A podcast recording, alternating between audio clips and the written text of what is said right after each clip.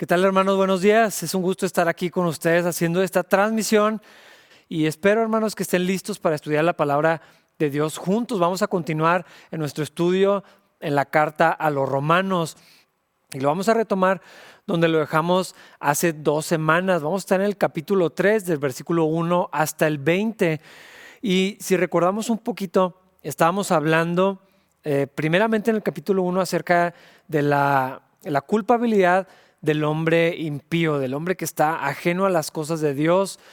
Eh, y hablaba, el apóstol Pablo nos dejaba ver cómo eh, por la conciencia, por la revelación de Dios, eh, no hay una excusa para no conocer a Dios, porque el Señor se hace visible, se ha manifestado y, sus atributos que son inaccesibles para nosotros se han hecho visibles en la creación. La creación nos habla acerca del Señor. Y, entonces no hay una razón para no conocer a Dios. El hombre ha resistido conocer a Dios. En el capítulo 2 hablaba acerca del hombre moral, las buenas personas que no viven a lo mejor de esa manera desenfrenada, que se limitan, que se disciplinan, que aún podrían decir que están sirviendo a Dios, eh, pero aún el hombre moral no tiene una excusa delante de Dios como para salvarse y justificarse a sí mismo. ¿Por qué? Porque las actitudes, la conciencia, los pensamientos, las motivaciones del corazón nos delatan delante de Dios. Y, el Señor había sido claro y lo vemos, por ejemplo, en el Sermón del Monte. No solamente las acciones son evaluadas por Dios, la fuente de nuestras acciones, lo, lo que sale de nuestro corazón. El Señor lo puede ver todo, todas las cosas están abiertas y desnudas delante de Él. En ese mismo capítulo 2 hablaba acerca del judío.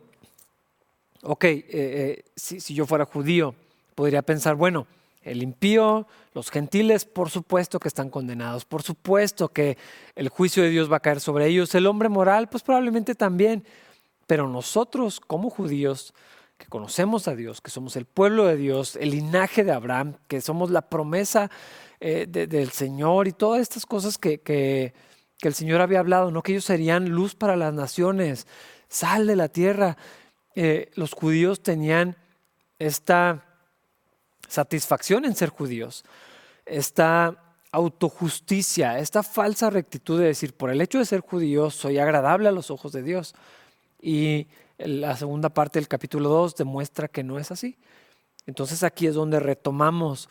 Y este, esta sección del capítulo, antes de presentarnos a Cristo, antes de llegar al punto de hablar de la revelación del Evangelio, la expresión del amor de Dios encarnada en la persona de Cristo, va a terminar de concretar este pensamiento de que todos los hombres, todas las mujeres, todas las personas somos culpables delante de Dios por el pecado que habita en nosotros, por la naturaleza pecaminosa, por nuestra rebelión en contra de Dios.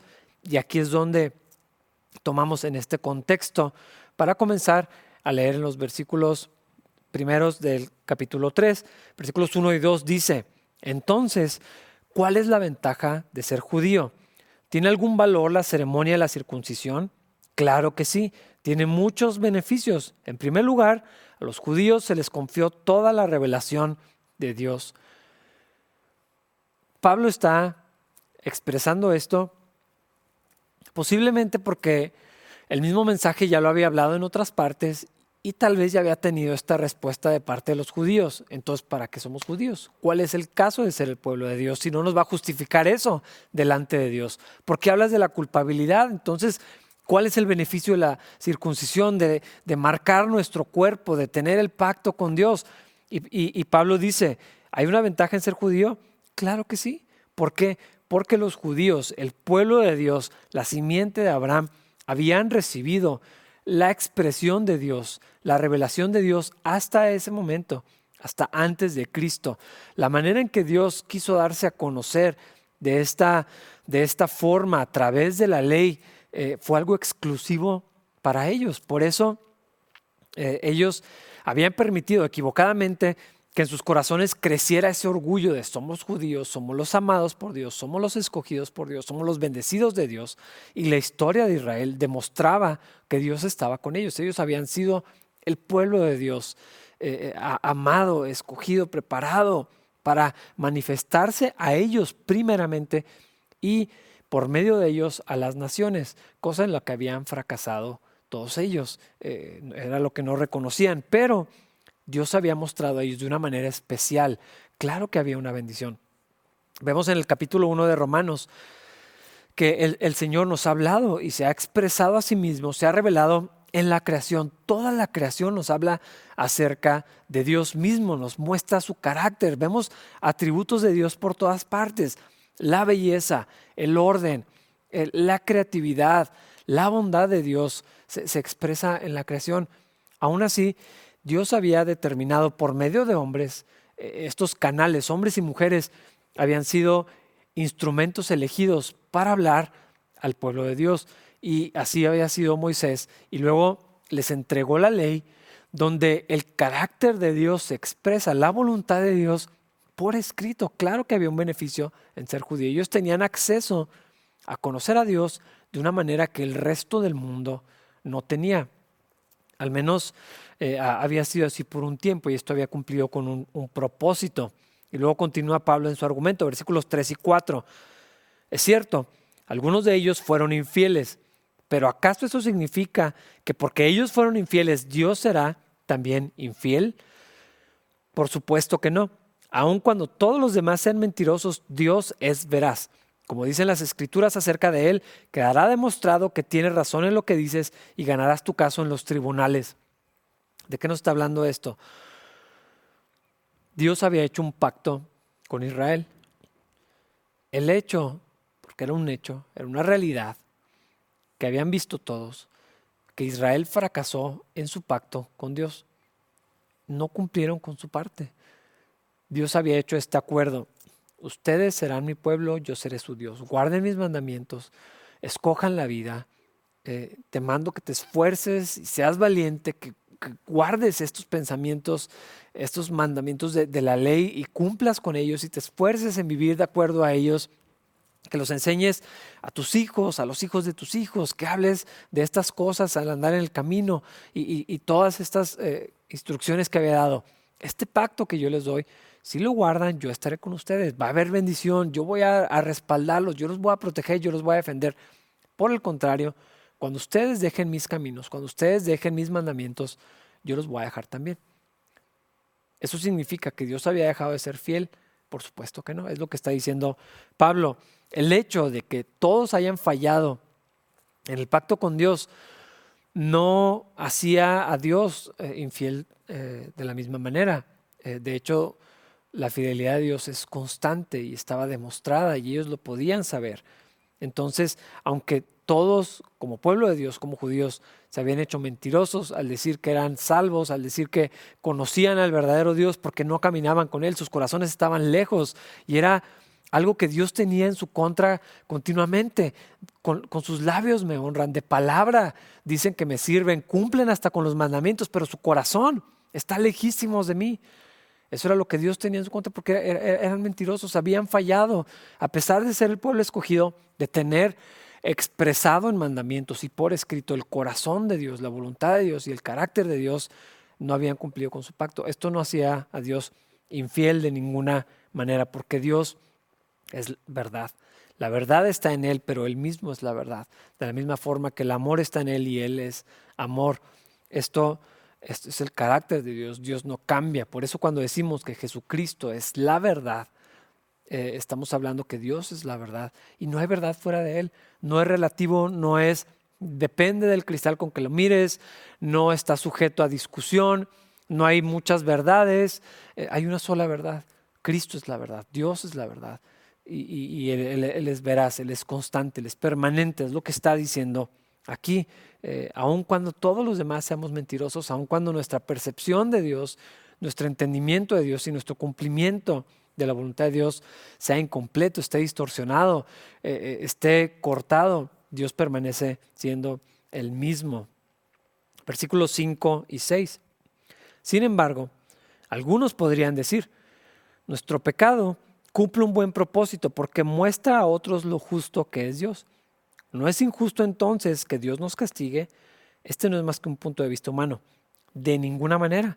Si Dios no fuera completamente justo, ¿cómo tendría autoridad para juzgar al mundo? Este es un argumento que cada tanto surge o, vuelve a aparecer en el corazón del hombre. Bueno, si Dios es justo, si Dios es verdad, si Dios es bondadoso, si mi pecado no hace más que resaltar la justicia de Dios, si las cosas malas que yo hago no hacen más que confirmar que Dios es el único bueno, que Dios es el verdadero, ¿por qué me va a castigar?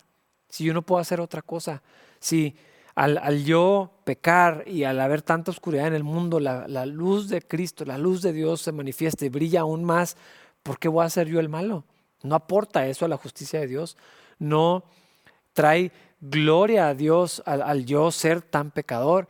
Eh, es un argumento que a lo mejor a algunos nos puede parecer irracional o, tonto o insensato, pero es, algo que, gente decía como una razón para justificarse. Sí, yo entiendo que soy malo y descanso en esa maldad. Y así el Señor se queda mejor. Yo hago quedar bien a Dios al confirmar eh, lo que la ley enseña, que yo soy injusto, que yo soy pecador, que yo soy malo, eh, que yo soy terrible. Eh, ¿Por qué Dios me va a juzgar por eso? Si yo mismo provoco que su justicia sea manifiesta, es algo, es algo muy tonto. Ah, Dios es justo en todos sus caminos, Dios es verdadero. Si Dios no fuera, dice este argumento Pablo, si Dios no fuera completamente justo, ¿con qué autoridad va a juzgar al mundo? Este es el problema con la moralidad. ¿Basados en qué? Si, quitamos el estándar de Dios, ¿de dónde tomamos prestado para, para que haya moralidad? E, esta es una de, las cosas que, eh, que anula al, ateísmo y a la moralidad aparte de Dios. ¿Dónde vamos a poner la vara? Eh, para que algo se vea injusto, tiene que haber algo que es justo. Para que algo se vea chueco, tiene que haber algo que esté derecho, que demuestre eh, que, eso está torcido. Y Dios mismo, al poner un estándar, al trazarlo, y estaba expresado en la ley, ¿cuál es el estándar? ¿Cuál es la altura? ¿Cuál es la medida? ¿Qué es lo derecho? Hace que todo lo demás se vea distorsionado, chueco, torcido, incompleto. Entonces, eh, ¿cómo podemos decir no existe Dios, no hay una sola verdad, todo es relativo? Entonces, ¿contra qué vamos a medir? ¿Contra lo que yo pienso? Si fuera tan válido como lo que tú piensas, ¿dónde ponemos el, estándar? Aquí se desbarata ese argumento de eh, se puede ser buena persona sin Dios. Eh, ¿Y en qué vamos a, basar eso? Hay una persona que, como un ejemplo práctico, lo que hace es, bueno, si tomo tu billetera en este momento, si te entierro un cuchillo en este momento, ¿por qué vas a decir que eso es maldad? ¿Por qué vas a decir que es injusto que yo te robe o que yo tome tu vida? Eh, basado en qué? Hay un estándar más alto. Si Dios no fuera completamente justo, ¿con qué autoridad nos juzgaría? Si no hubiera una medida altísima, sobrenatural, extraordinaria, por encima de cualquier otra moralidad, de cualquier otra bondad, de cualquier otra justicia, eh, que demuestre, que, revele que todo lo demás está torcido, eh, entonces no habría pero Dios es justo y este es un atributo de Dios que necesitamos recordar, que necesitamos vivir, que necesitamos pedirle al Señor que por medio del Espíritu Santo abra nuestro entendimiento para que veamos un poco más acerca de, esta, de lo que esto significa. Si Dios es justo, completamente justo, todo el tiempo, todo lo que hace, todo lo que dice, es justo y es verdadero. Dice el Salmo, justos y verdaderos son tus caminos. Eh, necesitamos poder ver y mantener al frente que Dios es justo todo el tiempo. ¿Por qué digo esto? El mundo está lleno de injusticia, está lleno de maldad, pero mucha de esa injusticia se la atribuimos a Dios. Las cosas que vemos en el Antiguo Testamento hacen parecer o provocan en nosotros o podrían llegar a hacernos pensar que, equivocadamente, por supuesto, que Dios es injusto. A veces nuestra moralidad eh, nos lleva a creer que somos más justos que Dios. Yo haría otra cosa diferente. ¿Por qué vamos a decir algo tan agresivo, tan grosero?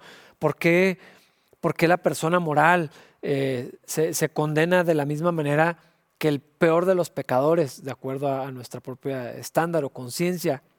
Si estas personas han ofendido tan gravemente a Dios, ¿por qué yo, eh, como buena persona, como alguien que, que vive en, obediencia, ¿por, qué, ¿por, qué, estaría medido de la misma forma?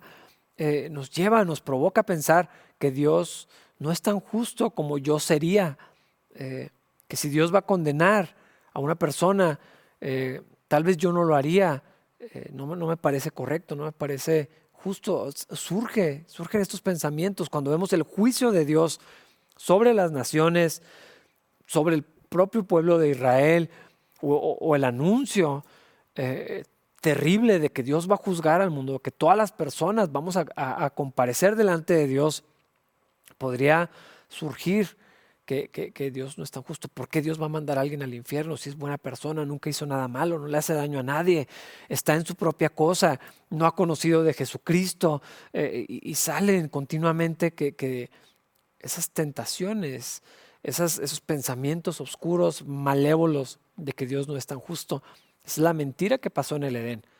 Porque la serpiente, discutiendo con Eva, razonando con ella, convenciéndola, manipulándola, haciéndola creer que, sus razonamientos eran correctos acerca de Dios, lo que estaba cuestionando era la bondad de Dios, la justicia de Dios. ¿Por qué Dios no va a querer que tengas de esto? ¿Por qué Dios te priva? ¿Por qué Dios no te da? Dios es egoísta, Dios es malo, Dios no es justo.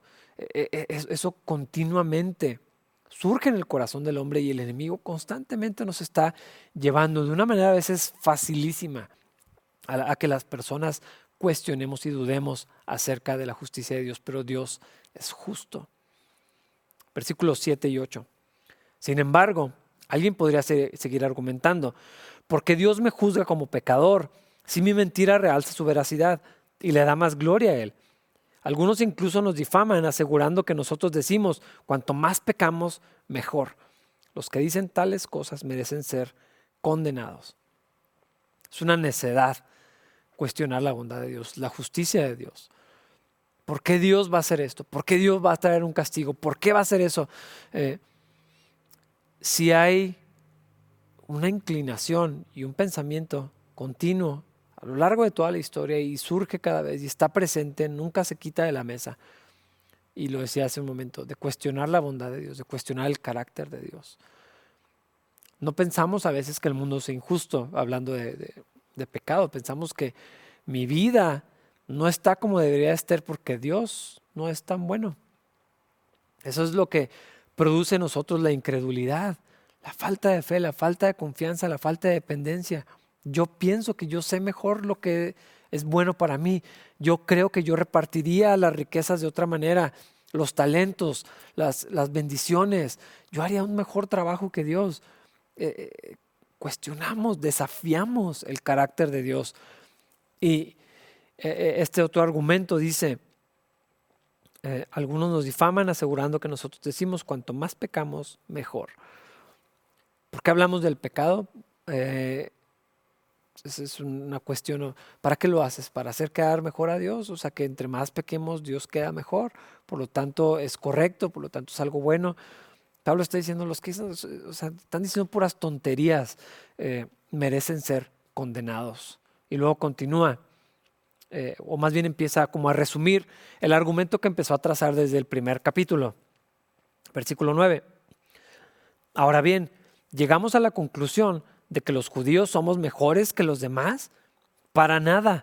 Tal como acabamos de demostrar, todos, sean judíos o gentiles, están bajo el poder del pecado. Yo no sé si alguna vez te has preguntado o has pensado, llegado a pensar, que no eres tan mala persona. Yo no soy tan pecador. Yo no me considero pecador. Ah, hay una justicia personal algo que nos defiende desde dentro para decir que, no somos.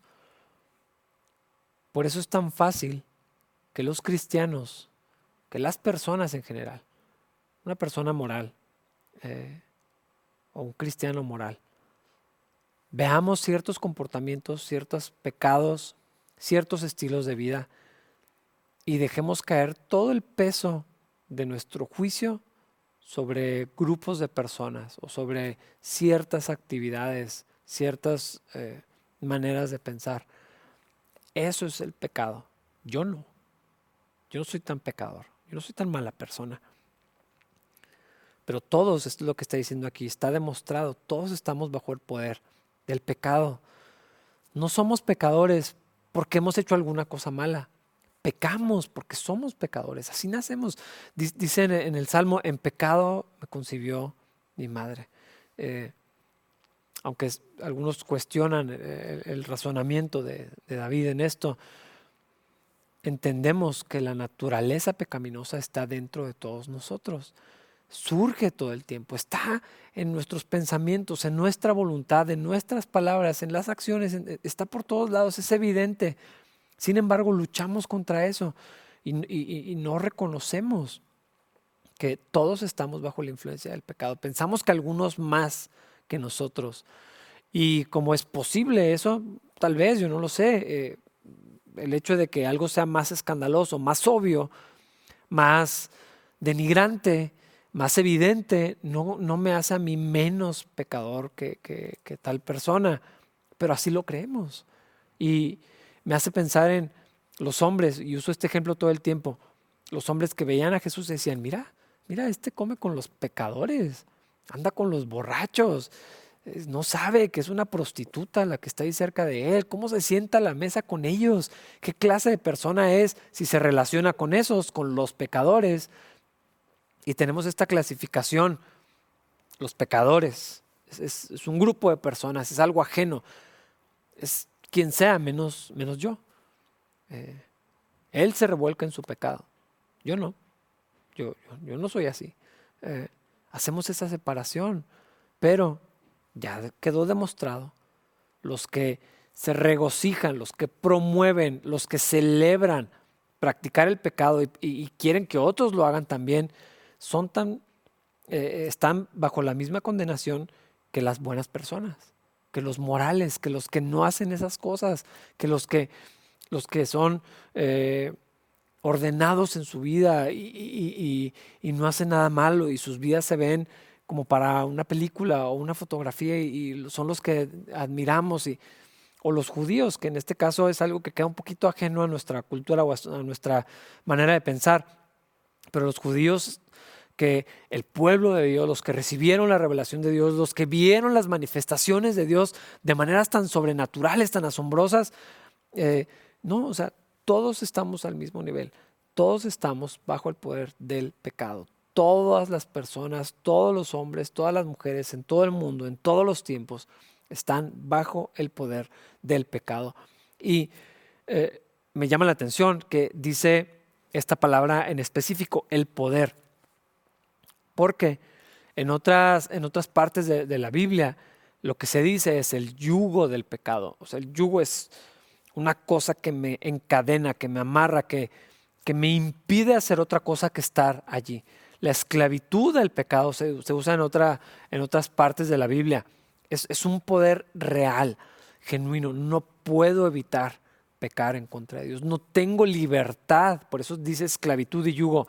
No tengo libertad para hacer la voluntad de Dios porque estoy esclavizado al pecado, estoy amarrado, tengo una cadena que me lleva y me amarra a una bola enorme que no puedo ni arrastrar, no tengo alternativa, no tengo opción. Todos estamos bajo el poder del pecado. Y entender esta verdad es lo único que nos permite llegar a ver la magnitud o al menos suficiente de lo que representa la obra salvadora del Señor. Cuando hablamos y cantamos, soy libre, ¿libre de qué? No soy libre para hacer lo que me da la gana. Eh, no, tiene ningún sentido decir, he sido libertado, a menos que entienda de, dónde estaba preso. Eh, decir que soy libre ahora, ¿para qué? ¿O de qué?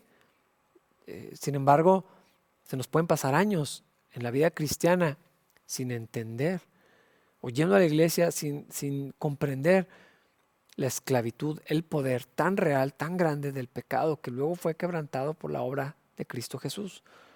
Es por eso es tan importante todo el argumento que está presentando Pablo lo único que hace es resaltar la gracia de Dios, la magnificencia, la supremacía de Cristo. Eh, todo esto se va construyendo para llevarnos a contemplar a nuestro Señor. Versículos 10 al 18. Aquí el apóstol va a citar varios pasajes del Antiguo Testamento que se encuentran en los Salmos y en los profetas. Dice, como dicen las Escrituras, no hay justo, perdón, no hay ni un solo justo, ni siquiera uno. Nadie es realmente sabio, nadie busca a Dios, todos se desviaron, todos se volvieron inútiles. No hay ni uno que haga lo bueno, ni uno solo. Lo que hablan es repugnante como el mal olor de una tumba abierta, su lengua está llena de mentiras, veneno de serpientes gotea de sus labios, su boca está llena de maldición y amargura, se apresuran a matar, siempre hay destrucción y sufrimiento en sus caminos, no saben dónde encontrar paz, no tienen temor de Dios en absoluto. ¿De quién está hablando en estos pasajes? ¿Quién es eso tan terrible que acaba de escribir? Hermanos, necesitamos mirar hacia adentro. Necesitamos ver esto no como un megáfono para decirle a otros que sí es necesario, para que puedan conocer a, Jesucristo. Pero antes de utilizar la Biblia como un micrófono, como un megáfono para, para hablar a otros, necesitamos encontrar la Biblia como un espejo. que lo enseña Santiago. Aquí no dice, no hay, eh, no hay justo más que el pastor Rafa. No hace esa excepción. No me deja espacio para mí. Nadie es sabio, nadie es justo, nadie busca a Dios.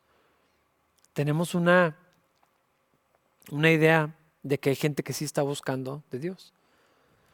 Pensamos en las personas espirituales, podrías pensar en un monje, en, un pastor, alguien que tiene toda su vida en el cristianismo, en esa gente que pues no han encontrado a Dios, pero lo están buscando. Eh, es que la Biblia está diciendo una cosa bien diferente. Esta verdad que estamos leyendo es muy agresiva, es, es molesta, es incómoda porque está diciendo cosas terribles, pero no está diciendo de otros. No lo está diciendo de las personas que viven de una manera que a mí me parece desagradable. No lo está diciendo de, de gente del otro lado del mundo con una cultura muy progresiva. No está hablando de esto de, de los que viven en una idolatría abierta y obvia en nuestro país. No está hablando de los criminales. No está hablando de, de, los que torturan y secuestran y hacen estas cosas que yo jamás haría. No está hablando de los que viven en una inmoralidad descarada. Tristemente y dolorosamente está diciendo todos varias veces. Todos y nadie. Está hablando en absolutos, está hablando en extremos. No hay justo ni uno solo. Nadie es sabio, nadie busca a Dios, todos se desviaron todos se volvieron inútiles, está poniendo a toda la humanidad, a todos los hombres y a todas las mujeres, a los que más admiramos, a los que más respetamos, a los que no quisiéramos ser como ellos, a los que piensan diferente que nosotros, en todo tiempo, en todo lugar, los está poniendo, no se está poniendo en una sola clasificación. Todos se hicieron inútiles, nadie busca a Dios, nadie es justo, nadie es bueno. Y dice cosas cosas bien fuertes. Lo que hablan es repugnante, es decir, lo que, lo que sale de la boca de las personas, de, la humanidad, dice es repugnante como el mal olor de una tumba abierta. Yo nunca he olido el cadáver de una persona, pero sí me ha tocado de perros y de gatos es algo muy desagradable. Y es lo que está diciendo aquí. Lo que sale de la boca de las personas es tan asqueroso como el olor de una tumba, como un cuerpo en descomposición. Su lengua está llena de mentiras. No hay verdad. No existen muchas verdades. No existe este relativismo de, no, pues tal vez para ti está mal, pero para mí está bien y viceversa. Veneno de serpientes, boca llena de maldición, se apresuran a matar, hay destrucción, no encuentran paz, no tienen temor de Dios en absoluto. No deja espacio, no deja cláusulas, no deja paréntesis, ni asteriscos, ni notas al margen. Todos a una, de una sola manera nos hemos alejado de Dios, estamos fuera de la gloria de Dios, hemos ofendido a Dios. Eso es lo que está diciendo aquí. Todos hemos ofendido a Dios. Pensamos que alguien nos hace ver mejor, porque no estamos comparándonos con Dios.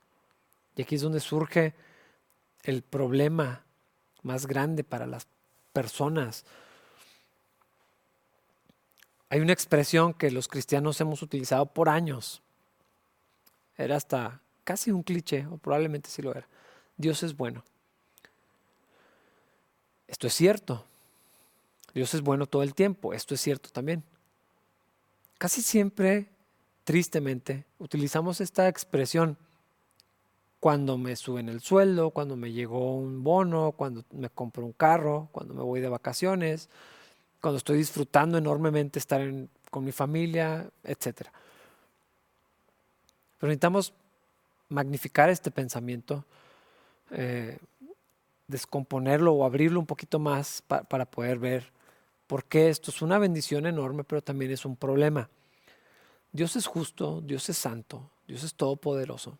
Dios es amor, verdad, sabiduría. Sería terrible tener un Dios todopoderoso que fuera malvado. No sé si has pensado esto, lo escuché de, del pastor Paul Washer. Sería terrible que un Dios que todo lo sabe y que todo lo puede fuera malvado. Aún así hay gente que piensa que Dios es malo, pero Dios es bueno, Dios es justo y todo lo puede y todo lo sabe. Esto es una excelente noticia y, por eso lo usamos cuando nos es conveniente hacerlo, pero también al mismo tiempo es una terrible noticia. Es un problema enorme. Que Dios sea bueno representa una complicación, un problema sin solución para nosotros. De hecho, es más grave que eso. Es aterrador pensar que Dios es bueno. ¿Por qué? Porque Él es bueno y nosotros no somos buenos. La Biblia lo dice. No importa lo que yo piense, no importa lo que tú pienses de esto. Si la Biblia dice que no hay bueno ni uno solo, el Señor Jesús cuando alguien le dijo, maestro bueno, él dijo, no, no, no, no, nadie es bueno. ¿Por qué me llamas bueno? Nomás Dios es bueno. Y ese es un problema para nosotros. Si nadie es bueno y Dios sí, si nadie es justo y Dios es justo, si todos hemos pecado, si todos hemos huido de Dios, nos hemos rebelado contra Dios, no hay quien busque a Dios, pero Él es santo, Él es justo, Él es verdadero. ¿Qué va a ser un Dios justo con todos los que somos pecadores y hemos ofendido al Señor? Si Dios es verdaderamente y completamente justo, ¿qué debería de hacer con nosotros para que siga siendo justo? Si, si nosotros o sea, si Dios es, santo, es bueno, es amor y no puede habitar la luz con las tinieblas y todos eh, eh, hemos ofendido a Dios de una manera tan grave, ¿cómo, cómo puede conciliarse eso? ¿Qué hace Dios con, con personas así? ¿Cómo podría seguir siendo justo si simplemente ignorara el problema? No sería completamente justo. A veces pensamos que el perdón y la, eh, la armonía y la restauración es simplemente hacer como que las cosas no pasaron. En eso no hay justicia, no hay verdad. Pero ya, ya vimos el argumento, si Dios es completamente y verdaderamente justo, ¿qué hace Dios con personas que son malas? Si Él es bueno completamente, ¿qué hace para seguir siendo bueno, para seguir siendo justo con todo lo demás que representamos nosotros? Si Dios es santo, ¿cómo puede tener compañerismo con el pecado. No se puede. La misma Biblia lo dice. ¿Qué comunión hay entre la luz y las tinieblas? No son compatibles. ¿Cómo puede mantener su santidad eh, y, convivir con, el pecado? No, no, hay forma. Este es un problema enorme para nosotros que necesitamos poder contemplar, poder reconocer. Dios es bueno, nosotros no. Todo esto que acabamos de leer nos trae terribles noticias. ¿Cómo puede un Dios justo simplemente perdonar e ignorar el problema con el malvado, con el perverso, con el impío, con el pecador? Aunque sea moral, aunque sea judío, el que ha ofendido a Dios, ¿cómo puede entrar en su presencia? No se puede. En números 14, versículo 18, la primera parte dice, el Señor es lento para enojarse y está lleno de amor inagotable. Esto lo sabemos, lento para la ira, grande en misericordia. Dice, y perdona toda clase de pecado y rebelión, pero no absuelve al culpable, no ignora la ofensa. Tiene que pasar algo, tiene que haber un evento, una persona, eh, algo que pueda conciliar la justicia de Dios el pecado del hombre, el castigo justo por las ofensas en contra de Dios, para que pueda haber una reconciliación, para que Dios santo y justo se mantenga inmutable en su carácter. Dios no puede seguir siendo justo si ignorara nada más el problema. Dios no puede seguir siendo santo si simplemente cohabitara con el pecado. Tiene que suceder algo. Y entonces, entonces es como vemos que se necesita que que se hace, se hace evidente la necesidad de un redentor, de un intermediario, es decir, un mediador entre Dios santo, justo y perfecto y los hombres que todos nos, nos a, a, una sola nos hemos alejado y apartado y ofendido a Dios. Tiene que haber un conciliador, tiene que haber algo que una esto de una manera que permita que Dios siga siendo justo y santo, porque Dios no puede negarse a sí mismo, que es lo que continúa diciendo este pasaje, versículo 19. Obviamente, la ley se aplica a quienes fue entregada, porque su propósito es evitar que la gente tenga excusas y demostrar que todo el mundo es culpable delante de Dios. Todo mundo es culpable delante de Dios.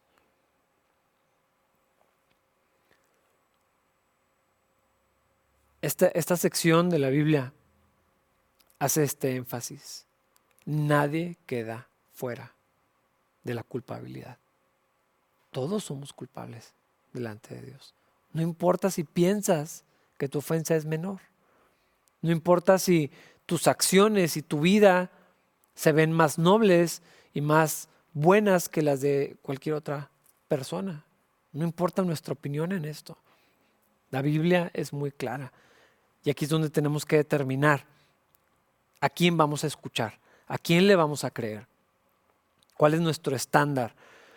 ¿Cuál es nuestra autoridad?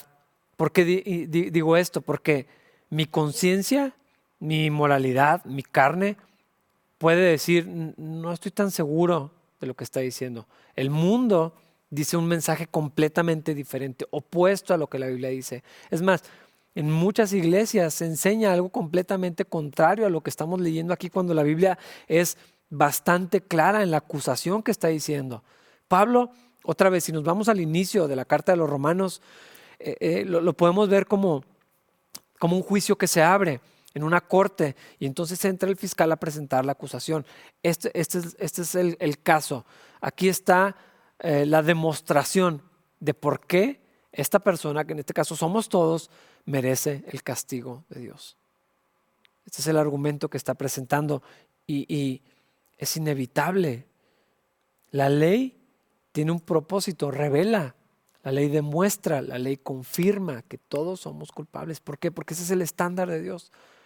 Si alguien quisiera justificarse, eh, ser salvo, quedar excluido de esta culpabilidad, eh, librarse de la condenación, si alguien lo quisiera hacer por sí mismo, tendría que cumplir con la ley de Dios.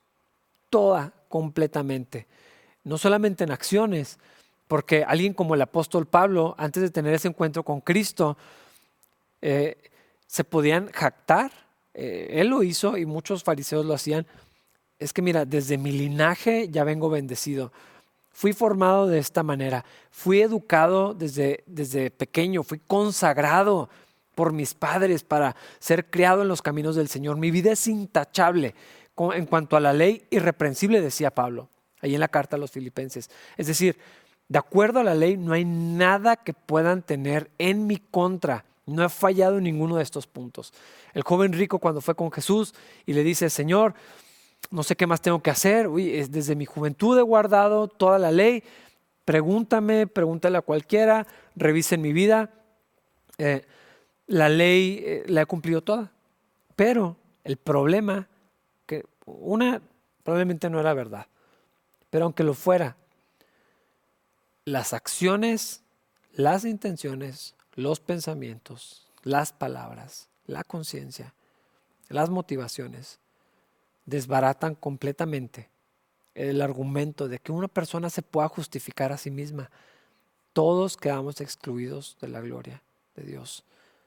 Todo el mundo es culpable delante de Dios. Todos por igual.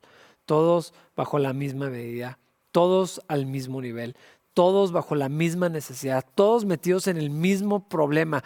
Todos necesitados de la misma solución. ¿Cuál es la solución? ¿Qué vamos a hacer con una situación tan grande, tan grave, tan eh, definitiva? ¿Por qué? Porque esto tiene implicaciones en la eternidad. Ojalá fuera únicamente en la tierra. Sería lo, de menos pasar en un juicio, eh, tiempo en la prisión, o un castigo eh, físico, aún la muerte física.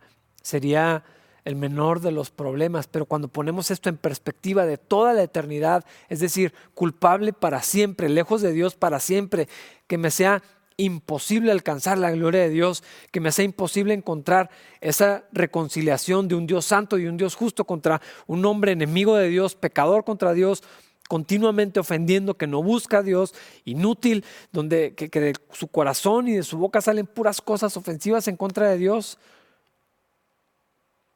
¿Qué hacemos con ese problema? El último versículo que vamos a leer hoy, el versículo 20, dice, pues nadie, este es otro absoluto, así como está diciendo todos, lo, enfatiza de esta manera, nadie llegará jamás a ser justo ante Dios por hacer lo que la ley manda, no se puede. Nuestras mejores obras, nuestra mejor moralidad, nuestra mejor justicia, nuestra mejor vida, nuestra mejor buena persona es inútil, no basta, no es suficiente para alcanzar justicia delante de Dios, porque el estándar de Dios, la santidad, la justicia, su perfección, su verdad, es tan alta que ni el mejor esfuerzo es suficiente, no completa, no satisface, no basta, es lo que está diciendo aquí. Y lo está afirmando por si no era obvio hasta ahorita. Nadie llegará jamás a ser justo ante Dios por hacer lo que la ley manda. No importa cuánto te esfuerces, no importa lo que digas ni lo que opines, no importa lo que otros opinen acerca de ti, porque este es otro argumento. Bueno, yo sé que tengo mis cosas, sé que no soy tan buena persona, pero oye, todo mundo piensa que sí soy. Entonces tal vez sí soy. Pero aquí dice, nadie jamás llega a ser justo ante Dios por hacer lo que la ley manda. La ley sencillamente nos muestra lo pecadores que somos. He escuchado a pastores decir que nadie llega a arrepentirse porque lo llamen pecador. Hay gente que me ha dicho que soy muy legalista porque digo cosas como las que estoy diciendo. Hay gente que prefiere erradicar de la iglesia la palabra pecado. No decir jamás que hemos ofendido a Dios. No hablar del pecado, porque la gente ya sabe suficiente. Ya saben que son pecadores, ¿para qué se los recuerdas? Ya saben que han ofendido a Dios, ¿para qué se los decimos? Hay gente que dice, ya no somos pecadores. Ah, ahora somos otra cosa, ¿no? Ya, ya, ya no pecamos. Hablando en ese contexto, ya no pecamos nunca. Si todos fuéramos salvos, si todos fuéramos a la imagen y a la estatura de Jesucristo, bueno, pues sí, ya no diríamos de eso. Si nadie de los que escucha esta transmisión, si nadie de los que viene a la iglesia estuviera en necesidad de un Salvador, probablemente entonces, tal vez podríamos justificar no hablar de esto. Son palabras ofensivas, son molestas, son incómodas. Parece fariseísmo, parece eh, legalismo, pero es que la Biblia está diciendo claramente, la ley sencillamente nos muestra los pecados, los pecadores que somos, nos revela, lo comprueba, lo exhibe, lo pone delante de nosotros, porque Dios ya lo sabía, pero lo hace evidente, los pecadores que somos. Dios es bueno, todo el tiempo, sí lo es, pero esa es una terrible noticia que al ser, eh, si Él es el bueno y yo no soy, ¿qué va a hacer con nosotros? Si Él es justo y yo no soy justo, ¿qué tiene que hacer un Dios para mantener su justicia y su santidad con alguien como yo? Que lo ha ofendido, que continuamente es, en contra de la voluntad de Dios. Es una terrible noticia. Y la solución a este enorme problema, a esta situación inescapable, donde somos insuficientes, donde nuestro mejor esfuerzo, nuestra mejor dedicación, podríamos tener una vida aislada en las montañas y hay gente que procura hacer eso y dice que está buscando a Dios, pero la Biblia dice otra cosa. Una, una vida libre de, de faltas morales, cumplir con todos los mandamientos, con toda la moralidad, con todo lo que me digan, con todo lo que se espere de mí y más, sigue siendo insuficiente para alcanzar la justicia de Dios, para alcanzar el perdón de Dios por mí mismo. Y lo que viene como consecuencia es únicamente un castigo terrible, porque la ofensa del pecado en contra de Dios solamente se puede suplir, solamente se puede pagar con la muerte. Y entonces, ¿qué hacemos con este problema tan grande? Aquí es donde tenemos que voltear a ver a Cristo, la obra de Jesús, la obra de la cruz. Porque todo esto que he venido eh, diciendo no es para traer condenación, es para resaltar lo que el, la misma carta nos va a ir presentando más adelante. Y lo vamos a platicar en la, siguiente eh, transmisión, en el siguiente servicio. Entonces aparece Cristo y entonces al verlo a Él, después de contemplar todo este panorama tan terrible, tan desesperanzador, lo único que podemos hacer es alegrarnos, es celebrar, es venir a Jesucristo resalta la misericordia de Dios, entonces el amor de Dios se vuelve evidente, la expresión de la gracia, la expresión de la verdad, entonces se, vuelve algo que, que es asombroso, que es glorioso, algo que no se compara con nada más. Si tenemos un problema tan grave y estamos hundidos hasta el cuello y, no hay ninguna esperanza, entonces cuando Cristo viene es como prender la luz y literal eso es lo que hizo, la luz que, que trae eh, que ilumina a todo hombre venía. Y eso es lo que pasó en la persona de Jesús. Eso es lo que vamos a celebrar en unas cuantas semanas, la venida de, de Cristo. Dios con nosotros, la esperanza, el reconciliador, el mediador para precisamente eh, eh, este problema que era irreconciliable, ahora tiene solución. Un Dios justo, ¿cómo puede seguir siendo justo con personas que no lo son? Un Dios santo, ¿cómo puede tener comunión con pecadores? Bueno, aparece Cristo para unir todas las cosas, para poder eh, reconciliarnos con Dios, el único camino, la única vía, la verdad y la única posibilidad de vida, porque Él es la vida eterna. Hermanos, después de ver todo esto, solamente deberíamos de alegrarnos regocijarnos es la palabra que utiliza la Biblia, regocijarnos por Cristo, por la misericordia de Dios, por lo que hizo Jesús en la cruz, de lo que vamos a estar platicando más adelante. Todo este mensaje, todo este argumento hasta ahorita no se trata de condenar a nadie, porque yo no condeno a nadie. Yo no tengo esa autoridad. Eh, la condenación viene al rechazar la solución, a rechazar a Jesucristo, el camino, la verdad, la vida, la esperanza, la expresión del amor, de la gracia, de la misericordia de Dios encarnado en la persona, Dios con nosotros, Dios enviando a su Hijo único, santo, perfecto, para poder reunirnos con Él, para poder estar en comunión con Él, para que Dios siga siendo justo y mantenga su carácter inmutable, siga siendo verdadero y siga siendo santo. Al mismo tiempo podamos tener comunidad con Él, transformados, perdonados, justificados, hechos hijos para que podamos estar cerca de Dios, en una unidad, en una comunión para siempre, para todo el que crea en Cristo Jesús. Así que todo este problema terrible tiene solución y la solución es Cristo Jesús. Él es nuestra esperanza, la única que tenemos a la cual deberíamos de aferrarnos y solamente por medio de la fe. No hay obra, ya quedó claro.